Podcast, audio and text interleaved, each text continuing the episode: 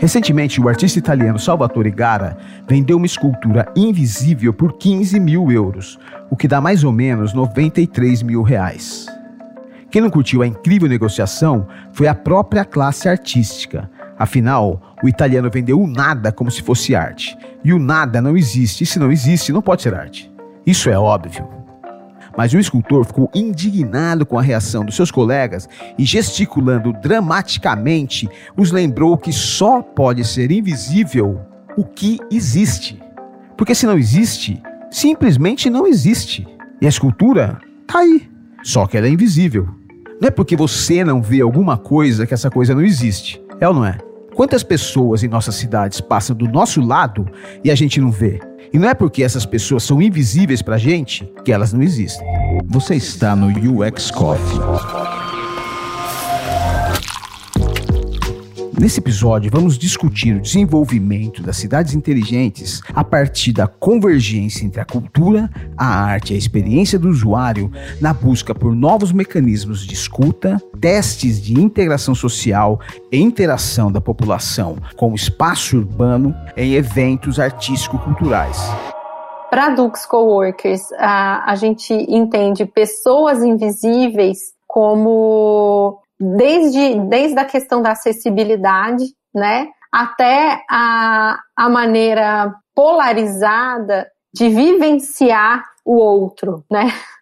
Como que eu, como, traduzindo isso, é, muitas vezes a gente rotula comportamentos e a gente se propõe a vivenciar experiências que são próximas ao universo que eu conheço. Eu tenho amigos que são iguais a mim, eu frequento ambientes que são parecidos com a minha casa. Eu não me proponho a novas experiências na minha relação de cidadão. Eu vou aceitando essas bolhas de convivência. A gente vive também essas bolhas não só da perspectiva do comportamento, mas também a partir de daquela do humano computador, né, que tem uma interação intermediando esse comportamento. A transformação social que eu acho que o UX tem capacidade de fazer, que é equalizar um ganha-ganha entre o ponto de vista do negócio, das pessoas e da tecnologia, que é representado pela interface, que podem ou não ter a tecnologia, assim, vai ter menos impacto quando a gente considerar a cidade como plataforma de interação.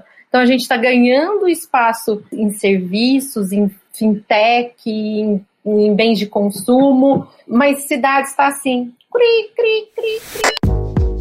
No Brasil, a implementação da tecnologia para o desenvolvimento de cidades inteligentes deve ser planejada para que possa eliminar a invisibilidade social. Isso significa democratizar a cobertura online, dando condições de uso da internet a quem não tem. Para tanto, oferecer equipamento apropriado e de qualidade, além da capacitação de acesso, é fundamental. A inclusão digital é urgente. O, as mídias sociais, que eu acho que representa grande parte dessa analogia sobre o contexto de como vivemos em grupo, tem esses algoritmos e desenvolve essa maneira de interagir. O que, que são algoritmos? São regras de exibição daquele conteúdo pautado pelo meu gosto e pela minha afinidade. Se eu dou um like em alguma coisa, eu começo a ver outras coisas parecidas com aquilo. Se eu gosto e eu curto uma pessoa, subentende-se que eu tô, estou dando prioridade a determinados conteúdos e pessoas, por isso elas aparecem mais para mim.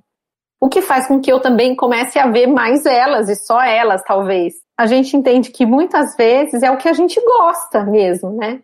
Então vira uma espécie de provocação é, sobre a invisibilidade, que ela é algo quando os designers e quem está concebendo o produto simplesmente não considera, porque eu tenho um gestor de negócio ou eu tenho um, um, um, uma régua de projeto que não, que não incluiu determinados perfis na amostra e eu simplesmente não considerei. E aí eu vou criar um produto para um grupo específico. Então tem isso. E tem o outro que é a invisibilidade desejada também, né? Que é eu querer estar invisível em determinados contextos também tem o usuário que quer estar invisível e tem a relação desses nichos de comportamento. Como que eu estou preparando, como que eu como cidadão estou preparando, né, ou, ou uso a cidade é, também para romper essas bolhas. Na medida que eu frequento um espaço público, eu estou ah, olhando para outros indivíduos que têm que, que não são necessariamente iguais a mim. A cultura e a arte não são a mesma coisa. Cultura é a consolidação de hábitos, costumes, regras e outros valores que passam de geração para geração e constituem um grupo social. Por sua vez, a arte é a materialização dessa subjetividade via poesias, pintura de quadros, esculturas ou uma produção cinematográfica. Dá para dizer que a cultura é a mãe da arte e que a arte dá visibilidade à cultura. José Mauro Naspini, diretor cultural e artístico da Amigos da Arte, é o idealizador da virada cultural e foi seu diretor por mais de uma década. Atualmente, ele leva ao universo digital o que sempre fez no espaço público: dar acesso gratuito e com qualidade à cultura e à arte para todos os cidadãos. Então, às vezes, quando você promove em praça pública uh, um encontro mais transversal, mais aberto ou mais horizontal possível. Uhum. Uh, por um lado, você experimenta a cidade, você faz um ensaio ali de como pode ser um encontro talvez menos verticalizado, menos hierarquizado. E também uh, para que as pessoas experimentem ali umas às outras, no sentido de você poder conviver lado a lado com pessoas que você não vê Aí ela é invisível para você, né, na verdade, que é o que acontece, né? O cara que está fora do seu feed, ele está fora da sua bolha, ele é invisível para você. você. O seu... É, né, você poder promover isso ah, na vida uh, presencial, né, que nós tínhamos antes, né, e agora aqui nesse espaço online, é, é, sempre forçando um pouco essa conta, né, estressando essa conta, vendo que é possível, convidando para estar tá junto, e, e é muito interessante porque existe uma certa concertação entre as pessoas a propósito da cultura e, e, e, que nos traz um recorte que, que não é exatamente aquela classificação que a gente imagina, né? Como que eu estou preparando, como que eu, como cidadão, estou preparando, né, ou, ou uso a cidade é, também para romper essas bolhas. Na medida que eu frequento um espaço público, eu estou ah, olhando para outros indivíduos que, que não são necessariamente iguais a mim. A partir do momento que eu me proponho a usar um, um, um transporte público da mesma forma, né? E a gente quer isso, ou a gente está querendo é, cada vez mais a privatização das nossas experiências, né? É, e aí eu faço uma analogia, né, ao movimento da web mesmo, né? Que a gente criou, a, a web foi criada é, e assim os primeiros movimentos de inclusão usando a internet eles vieram do software livre, né? A próprio contexto do World Wide Web foi algo para para permitir com que as pessoas pudessem ter voz e a comunicação fosse mais é, inclusiva, né, trazendo aí a, a visão do usuário como transformador dos ambientes, né? A própria rede social, o jeito de você interagir significa você estar tá se apropriando daquele ambiente digital que foi criado, mas que você sente ele como se fosse seu. Aí a provocação que a gente viu para cidades inteligentes é: será que nos espaços públicos nos espaços urbanos, nas cidades, os gestores estão com a mesma lógica quando eles estão falando de cidades inteligentes? Será que existe uma abertura de transformação dos espaços públicos, onde o cidadão ele é capaz, ele é ouvido como alguém que quer realmente é, se apropriar daquele bairro, daquela praça, daquele, daquele ambiente público e, ao mesmo tempo, ele teria condições de definir o uso de espaços como tem acontecido na web.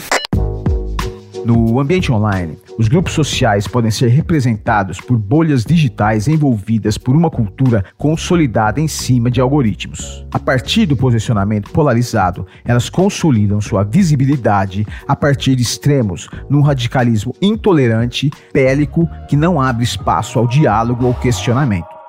Então, muitas vezes, os nossos conceitos a respeito de cidades inteligentes vão precisar percorrer correções de cidadania que estão além da tecnologia, né? Eu estou falando correções de cidadania da gente começar a olhar o outro sem temer ao outro, sem desconfiar do outro, porque a gente tem um histórico, um histórico muito presente ainda, assim, enquanto sociedade, da própria escravidão, da própria a, a, a questão da corrupção, né? Do, todo mundo, o que se faz de bom, você já fala, ah, será que isso é bom mesmo? Ele está querendo alguma coisa para ganhar alguma coisa em troca? Então já existe uma certa desconfiança da bondade. A bondade, parece que a gente não permite a bondade. E a, a bondade e a sinceridade, ela já soa falsa para nós. Né? A gente tem a, a, a, já nasce falsa. E, e, a gente também já nasce com. E aí, por um outro lado, é, se vai fazer uma escuta para eu desenhar, para desenhar um projeto em relação a, a, esse cidadão, esse cidadão que é a extrema privatização de tudo, né? O meu, o meu muro com o meu carro, com o meu condomínio, com o meu. Então, tudo está meio dentro desse desse meu, meu, meu, e que não permite o acesso de outra pessoa que se configura, alguém vai fazer alguma coisa, igual você falou da bolsa, né? Então, começa daí, né? De repente, que contas é que isso está. Ah, porque você precisa dos espaços de exceção. Numa cidade como a nossa, com muros cada vez mais altos, né, e portões cada vez mais pontiagudos, né? É, você precisa criar brechas, né, para que as pessoas experimentem e por experiência, né, compreendam que pode haver um outro tipo de sociabilidade, um outro tipo de horizontalidade no seu relacionamento e demandar isso das cidades e dos gestores, inclusive, quer dizer, então, é, quando a, a, o carnaval de rua tem uma adesão é, é, estrondosa, a virada cultural tem uma adesão enorme, é, o domingo na Paulista, é, é, o rolezinho no shopping, o que quer que seja, são, é, são espaços, são brechas, né? são, são zonas autônomas né? que você cria ali brevemente, sabe? E que são fundamentais para a saúde da sociedade. Você faz isso na sua casa, né? Uhum. Quando você é, dá uma festa, convida os seus amigos, você muda os móveis de lugar, decora diferente, recebe todo mundo, tira todo mundo. Você é, é, é cria um espaço excepcional, né? É, uhum. e a gente aqui, dentro dessa nossa grande família de uns, uns, quantos milhões de pessoas, né, que não se enxergam por cima desses muros altos, se elas não tiverem cinco minutos para se encontrarem em algum lugar, elas jamais vão se ver, elas jamais vão se compreender. E as soluções é, que são dadas é, é pelo gestor vão ser cada vez mais no atacado menos vão levar em consideração a possibilidade de uma escuta. Porque também não é escuta direta, né? Como, como você escuta um coletivo, né? É, uhum. De certa maneira, é, experimentando e submetendo e propondo exercícios, né? Para que aquilo possa é, é, se comprovar viável ou não, né? Porque às vezes também é, você pode ter uma ideia que não funciona. Esses espaços públicos, eles são espaços de, de ensaio, né? É, isso daqui que a gente está é uma espécie de praça pública, né? onde uma determinada sociabilidade, um, um, tipo de troca, ele, ele, ele se experimenta entre essas pessoas que estão aqui. Da mesma maneira, isso acontece eventualmente é, dentro do tecido social ou dentro aqui da malha urbana da cidade. É, eu acho que aquilo que a gente faz, especialmente com, com, com os eventos de rua, né, com grandes festividades, com, com essas essas ações que, que suspendem um pouco né, a ordem normal né, da vida cotidiana, né, em prol de um, de um é, é, de uma noite ou de uma semana, né, é, em que, em que você tem, através da cultura, um outro tipo de experiência que é social, né, e não só cultural, é um tipo de ensaio daquela cidade que a gente deseja e que talvez seja possível e que na vida cotidiana ali, ou, ou digamos, na vida do, do concreto armado, né, assim, da, da, da, arquitetura bruta, né, da, da, do asfalto da nossa cidade, é, isso cotidianamente não, não, não, não consegue descer a esse nível de sutileza, né?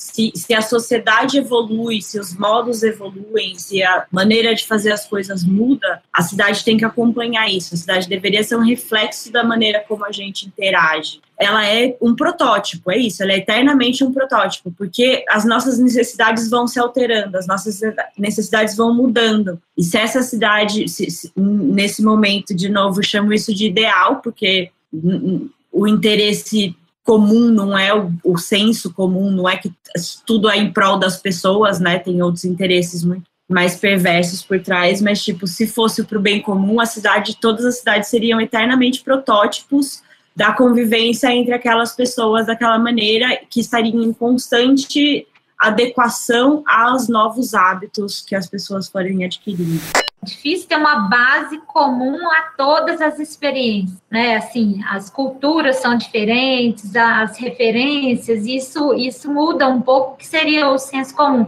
Mas pegando assim numa sociedade que tem lá o homem médio e que a gente poderia se aproximar disso, eu acho que tem um caminho importante é, de aproximação, por exemplo, de quem é detentor da tecnologia, dos meios de acesso. Poderia existir um trabalho do governo, igual foi a ideia, a gestão da Marta, da internet comum para todos, aberta, de trazer essa aproximação para se gerar um senso comum, porque senão a gente vai fazer um abismo muito grande é, entre quem pode pagar a tecnologia e tem acesso e quem não pode ter acesso por questões econômicas. Então, acho que o senso comum aqui nesse caso, ele não é só privado, teria que ter uma iniciativa público-privada para aproximar esses universos e, e claro, a, a, iniciativa privada tem que puxar isso, porque é uma forma de também incentivar o consumo dos seus produtos, o acesso a seus serviços, que hoje em dia cada vez estão mais digitais. O que é nivelar para cima? É eu simplesmente não ofertar Wi-Fi porque ninguém tem condição de ter comprar um celular, então não vou nem ofertar Wi-Fi. Então, o que, que eu posso fazer? Falar assim, não, oferta Wi-Fi, mas ao mesmo tempo cria condições de escuta ativa e persistente para ver se aquele Wi-Fi está sendo útil se aquele uh, se, ou, ou, mesmo de que forma eu posso criar uma espécie de economia uh, colaborativa. Por exemplo, na hora que a pessoa acessa o Wi-Fi, eu também desperto, até criando aqui, sabe? Estou pensando na solução da Poliana e da Natália ali, de como que eu posso? Pô, na hora que a pessoa for acessar o Wi-Fi, fala assim: se você está insatisfeito com esse seu celular, doe para quem não tem. Sei lá, Quanta gente tem celular parado dentro da gaveta, entendeu? Que não usa. Doa esse celular para quem não, para outra pessoa que não tem acesso. Então, assim, é possível criar um mecanismo de cooperação.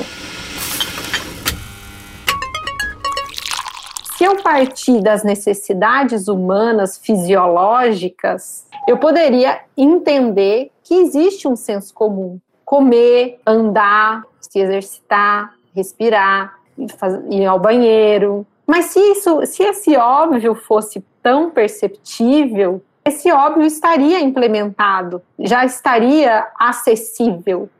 Nós, como pessoas, somos não percebidos para nós mesmos, quanto indivíduos e nós mesmos quanto designers. Então eu puxo, eu puxo inclusive a orelhinha de todos nós, assim, porque muitas vezes na hora de se pensar um projeto, liga-se o habitué, sabe? Estou, estou acostumado a trabalhar assim. Estou habituado a pensar assim. Logo, eu, é a maneira com que eu faço as minhas decisões. Então, quando a gente joga isso numa condição de gestão pública, de esfera pública, de a gente tem que entender que nós, como seres humanos, nós nos desligamos das nossas próprias necessidades básicas. Então, eu coloco isso porque um dos fatores do design de experiência, de UX, é promover uma facilitação e uma relação de empatia ao outro a gente sempre tem uma visão de que o gestor público ele é o corrompido, né? mas se eu fosse inclusive dar a caneta, para de repente alguém que mora na rua, talvez ele, na hora de se pensar, de fazer decisão, ele poderia esquecer coisas básicas para ele mesmo. Ele poderia sugerir outras coisas. Por quê? Porque o universo, o universo da consciência, ele passa por níveis dentro do nosso cérebro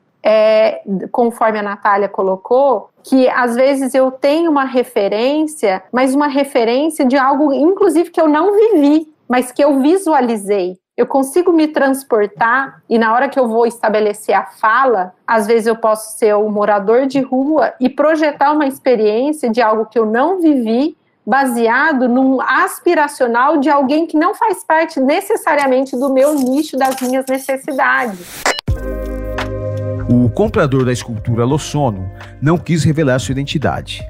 O que é uma pena, porque seria muito legal bater um papo com ele e descobrir o que é que ele vê onde não vemos nada. Mas o óbvio o levou à invisibilidade. Sabe o óbvio das nossas bolhas sociais, o óbvio das nossas classes econômicas, dos nossos condomínios, o óbvio de uma gestão municipal que vê celulares, mas não as pessoas que estão sem internet. O óbvio é o que vê escultura. Mas nem todo mundo é tão óbvio assim, e já tem muita gente querendo ver o que não via está acontecendo, né, de uns tempos para cá, um levante também das pessoas é, entenderem melhor que a cidade é delas e que as as, as ações têm que ser feitas para elas, né? E por elas também. Tem muita coisa que tem que partir das pessoas, né? Então, esses movimentos de ocupar a cidade, isso, por exemplo, trouxe aqui para São Paulo a utilização da Avenida Paulista para final de semana. A cidade tem um monte de parque? Tem, mas a Avenida Paulista é um outro ponto que também pode ser utilizado de outra maneira e que acredito eu que tenha vindo de dessa demanda popular mesmo por um, criar um novo espaço de lazer que a pessoa pode ir caminhar, pode passear com a família, pode ir com o cachorro, pode fazer compra, pode ver um show. Então, o, o fato das pessoas também estarem mais conscientes hoje com, né, com essa questão de que a cidade é para mim, é minha, e eu vou utilizá-la ela do jeito que eu acho bom para mim e para os outros, isso também acho que vai ajuda muito nessas transformações, né, e, e, em sair dessa invisibilidade, né. Então tem, você está colocando que é uma questão dos gestores e de quem realiza, de quem prototipa, mas também é do cidadão, né, Karina, de de ele se sentir pertencido, né, e de resgatar o apelo emocional com o espaço onde ele vive, né, Sim. e tentar se, e tentar ele propor novos usos, né, numa relação do coletivo, propor novos usos para que ele também possa ser mais ouvido, né? Isso é, ele se coloca nesse, nesse lugar de fala mesmo, né? Que é importante também. Tipo, uhum. ó, eu tô aqui, não uhum. se esqueça de mim, né? Legal. A cidade também é para mim. Como as, as, as, vias das bicicletas, né? Fechar ali por um período para usar, enfim. É, o próprio uso duplo do minhocão. Tem uhum. gente que o uso híbrido dele também é válido, porque uhum. você está atendendo ali quem precisa do carro, quem precisa do lazer, quem quer um e uhum. outro. Então, acho importante importante também. Legal. É, mais alguém levantou a mão depois da Karina, eu vi uma outra pessoa. Pode abrir o microfone já direto, falar? eu não vi quem foi.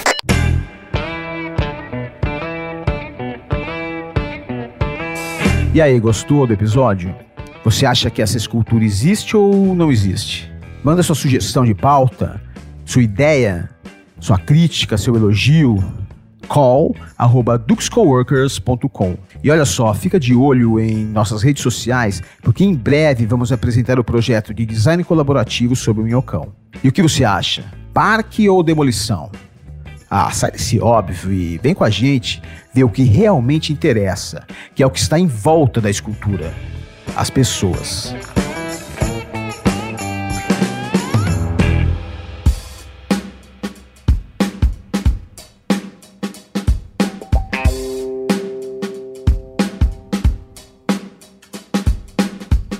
Esse episódio foi produzido por Dux Coworkers. O nosso muito obrigado a Poliana Alves, Natália Zampella, Dani Simões, Thaís Martinho, Henrique Lima, Karina Teixeira e Mari Pinheiro pela participação no episódio. e também a toda a rapaziada que esteve com a gente no UX Coffee. Esse episódio tem criação, roteiro e locução de Alexei José. Edição, montagem e milagres sonoros, Gui Della Coleta. E não se esqueça de dar uma checada em nossas redes sociais, porque o projeto de design colaborativo do Minhocão tá para aparecer.